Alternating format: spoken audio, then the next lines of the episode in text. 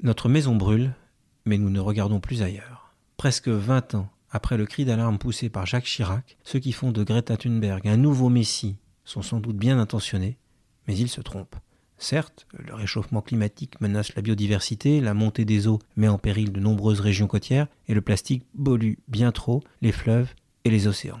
Mais il est faux de dire que les citoyens du monde, comme les entreprises ou les politiques, n'ont pas pris conscience de l'urgence écologique et que les efforts ne commencent pas à porter leurs premiers fruits. Comme vient de le démontrer, chiffre à l'appui, l'Agence internationale de l'énergie, l'an dernier, les émissions de CO2 émanant du secteur de l'énergie ont cessé de progresser. Une première depuis 2009, mais surtout une stabilisation qui intervient cette fois dans un contexte de croissance économique mondiale et non de crise. Sur le front des réserves halieutiques, des progrès sont là aussi réels. En 10 ans, la part des poissons qui peuvent être pêchés dans les eaux françaises sans être menacés est ainsi passée de 18 à 43% et celle des espèces jugées reconstituables de 4 à 6% Inversement, la proportion de poissons en situation de surpêche a fortement diminué, passant de 33% à 23% sur une décennie. En un siècle, la superficie des forêts françaises a elle doublé, et ceux qui disent que cela ne s'explique que par l'expansion des forêts de monoculture de pins caricaturent la réalité. Et il suffit de constater l'essor du bio dans l'alimentation ou le boom de la voiture électrique sur nos routes pour constater que le fait que la demande des consommateurs évolue pousse incontestablement les industriels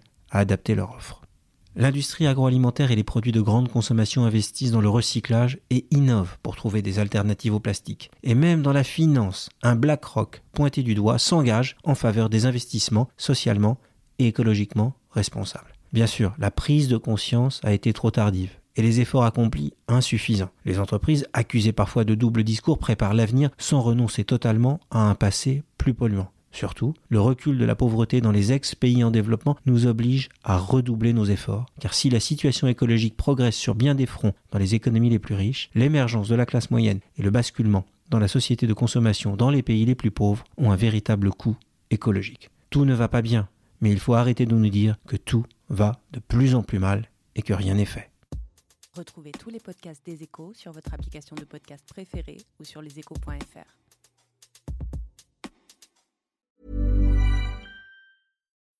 When you need mealtime inspiration, it's worth shopping Kroger, where you'll find over 30,000 mouthwatering choices that excite your inner foodie. And no matter what tasty choice you make, you'll enjoy our everyday low prices, plus extra ways to save, like digital coupons worth over $600 each week. You can also save up to $1 off per gallon at the pump with fuel points. More savings and more inspiring flavors make shopping Kroger worth it every time. Kroger, fresh for everyone. Fuel restrictions apply.